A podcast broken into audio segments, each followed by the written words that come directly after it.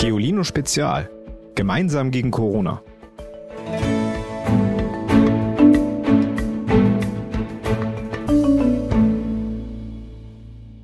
Hallo zusammen, es ist wieder Mittwoch und das heißt, es ist wieder Zeit für Geolino Spezial.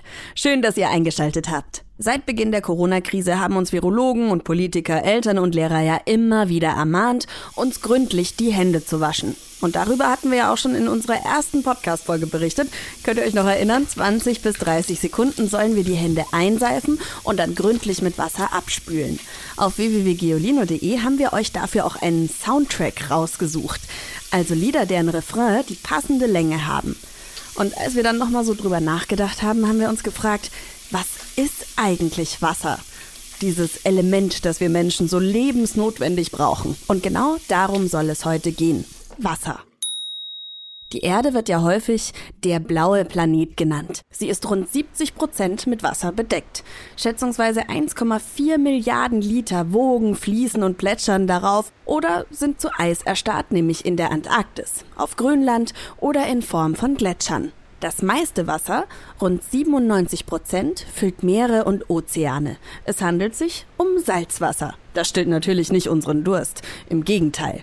Tatsächlich stehen uns weniger als ein Prozent des weltweiten Wassers zum Trinken und Waschen, zum Bewässern von Feldern oder auch für Fabriken zur Verfügung. Dieses Wasser zu finden, ist wie eine Schatzsuche.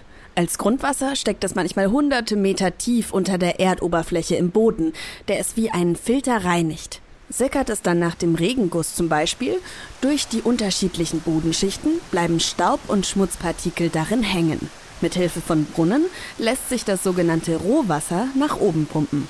Manche Gase zum Beispiel lassen es noch ein bisschen muffig riechen oder schmecken. In Wasserwerken wird es darum gewaschen. Ja, das Wasser wird gewaschen, um so vom Roh zum Reinwasser zu werden. Dann ist sozusagen alles klar. Chemiker sagen übrigens, dass Wasser eine ziemlich verrückte Sache ist, weil sich Wasser nämlich ganz anders verhält als viele andere Stoffe. Wasser ist ein Verwandlungskünstler. Dampft etwa Nudelwasser aus dem Topf, ändert Wasser seine Gestalt. Denn bei 100 Grad Celsius, seinem Siedepunkt, geht Wasser in den gasförmigen Zustand über. Bei 0 Grad Celsius gefriert es. Doch während sich die meisten Stoffe bei Kälte zusammenziehen, dehnt sich das Wasser aus. Die Erklärung, ein Wassermolekül besteht aus zwei Wasserstoffatomen und einem Sauerstoffatom, die wie ein V angeordnet sind. Bei Plusgraden schwören diese Vs wirr umeinander herum, ziehen sich an und kommen sich bisweilen ziemlich nah. Sinken die Temperaturen, verlangsamen die Vs ihre Bewegung und rücken immer enger zusammen, bis das Wasser bei 4 Grad Celsius seine höchste Dichte erreicht hat. Fallen die Temperaturen schließlich auf Null oder unter Null, kommt plötzlich Ordnung in den Molekülhaufen.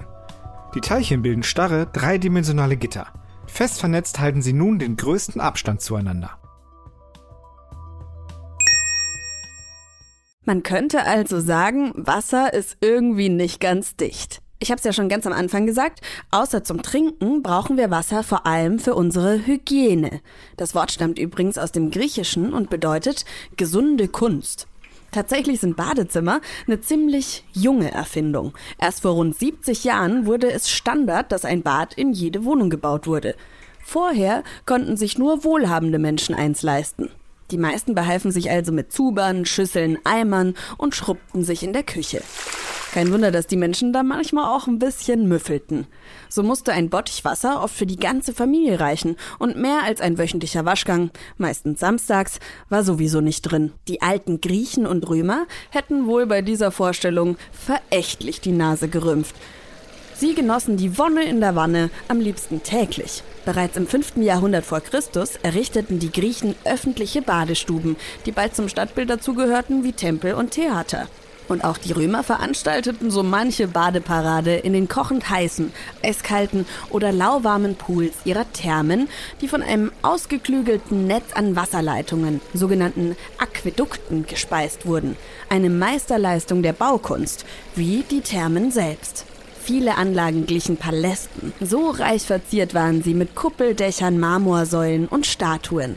Man traf sich in den Becken genauso zum Planschen wie zum Plaudern.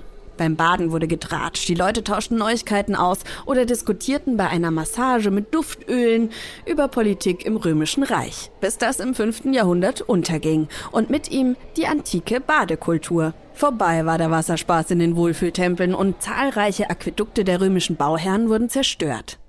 Erst hunderte Jahre später, in den Städten des Mittelalters, errichteten die Menschen wieder Badehäuser, in denen sie sich zum Schwitzen, Schrubben und Säubern in hölzernen oder gemauerten Wannen trafen. In manche passten sogar bis zu 15 Personen. Die aßen und tranken auch im Wasser, ließen sich rasieren, frisieren und wenn nötig sogar einen Zahn ziehen. Allerdings mangelt es in den Waschsalons tatsächlich an Hygiene. Als sich im 15. und 16. Jahrhundert Seuchen wie Pest und Cholera ausbreiteten und die Menschen massenweise dahinrafften, warnten sogar Ärzte vor dem Besuch der Badehäuser. Die glaubten, Seife und vor allem Wasser seien schuld daran, dass die Menschen krank wurden. Tatsächlich vertraten die Mediziner die Ansicht, Wasser öffne die Poren der Haut, dringe ins Innere des Körpers ein und vermische sich so mit den Körpersäften. Außerdem glaubten sie, auf diese Weise würden Krankheitserreger in den Körper gelangen. Ist natürlich Quatsch. Kaum verwunderlich, dass die Menschen von da an wasserscheu waren. Gerade in Adelskreisen setzte man darum nun einzig und allein auf die Trockenwäsche. Mit parfümierten Tüchern rieben und rubbelten sich die Damen und Herren von Welt ab und puderten sich, um den Körpergeruch zu überdecken. Doch gut gepudert ist nicht mal halb gewaschen. Zu dieser Erkenntnis kehrten die Menschen im 18. Jahrhundert zurück. Und zum Glück. Endlich achteten sie Wasser wieder als kostbares Gut, pumpten es aus Brunnen und schleppten es nach Hause. Ganz einfach aus dem Hahn fließt Wasser, aber erst seit gut 100 Jahren. Ich hatte euch in der letzten Folge gefragt, ob ihr eigentlich unter der Dusche singt. Und wenn ja, welchen Song? Und das sind eure Antworten. Hallo, hier ist Lilly, elf Jahre. Und ja, ich äh, summe manchmal der, unter der Dusche, aber nur manchmal. Und dann hört mich meine Mutter immer drei Zimmer weiter. Unter der Dusche singe ich auch manchmal. Ich höre eine Playlist, also ich höre die Lieder und dann muss ich manchmal mitsingen. Bin ich wohl nicht die Einzige, die ein kleines Duschkonzert veranstaltet. Wir können allerdings ganz schön froh sein, dass wir einfach so duschen können. Wann wir wollen und zu jeder Tages- und Nachtzeit.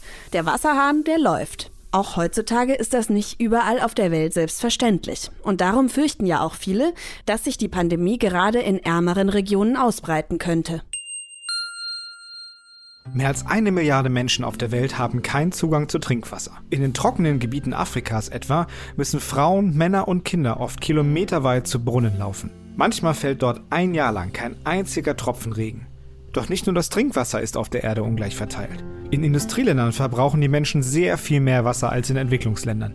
Nicht, weil sie es literweise in sich hineinschütten, sondern weil Wasser auch bei der Herstellung von so ziemlich allem benötigt wird für Rindfleisch, Jeans, Mikrochips, Reis und Rosen. Dieses unsichtbare Wasser wird virtuelles Wasser genannt. Und deshalb haben wir für euch noch ein paar Wasserspartipps. Wenn ihr eine Spülmaschine habt, dann nutzt die Spülmaschine anstatt mit der Hand zu spülen. Dabei verbrauchen wir nämlich automatisch viel mehr Wasser. Habt ihr keine, dann überlegt euch einen cleveren Spülplan. Zuerst ist weniger Verschmutztes wie Gläser dran. Dann könnt ihr das Spülwasser länger benutzen. Fettige Pfannen zum Beispiel macht ihr ganz zum Schluss sauber. Wenn ihr Klamotten wascht, dann achtet darauf, dass die Maschine gut gefüllt ist und nicht halb voll vor sich hinschleudert. Duscht lieber kurz und knackig, statt stundenlang in der Wanne zu liegen. Lasst ihr diese volllaufen, verbraucht ihr ungefähr 140 Liter und mehr. Je nach Brause sind es in der Dusche nur etwa 15 Liter pro Minute. Und wer sich wäscht, der muss sich auch wieder abtrocknen. Und darum haben wir einen super Basteltipp für euch: Handtuch-Origami. Auf www.geolino.de zeigen wir euch, wie ihr Frottitücher in Elefanten, Seehunde oder Katzen verwandelt. Und ein kleines Urlaubsfeeling gibt's noch oben drauf, weil manchmal machen das ja die Hotelangestellten mit euren Handtüchern auf den Zimmern und so fühlt ihr euch wie im Urlaub. So, und jetzt wird's dann langsam Zeit für den Witz der Woche. Und der kommt heute von Lennox. Hallo, hier ist der Lennox. Ich bin elf Jahre alt und ich möchte äh, einen Witz erzählen. Was ist gelb und kann nicht schwimmen? Ein Bagger. Und warum? Weil er nur einen Arm hat. In der nächsten Folge sprechen wir über das Thema Smartphones. Und dafür möchte ich von euch wissen, was macht ihr mit euren Handys am liebsten? WhatsApp schreiben, Fotos machen, Videos drehen? Und habt ihr schon mal was ins Internet gestellt oder per WhatsApp verschickt, was euch später vielleicht etwas peinlich war? Die Nummer, die gibt's wie immer in der Folgenbeschreibung. Ich freue mich auf nächste Woche. Bis dahin. Tschüss! Noch mehr Geolino für zu Hause? Schaut einfach unter geolino.de slash spezial.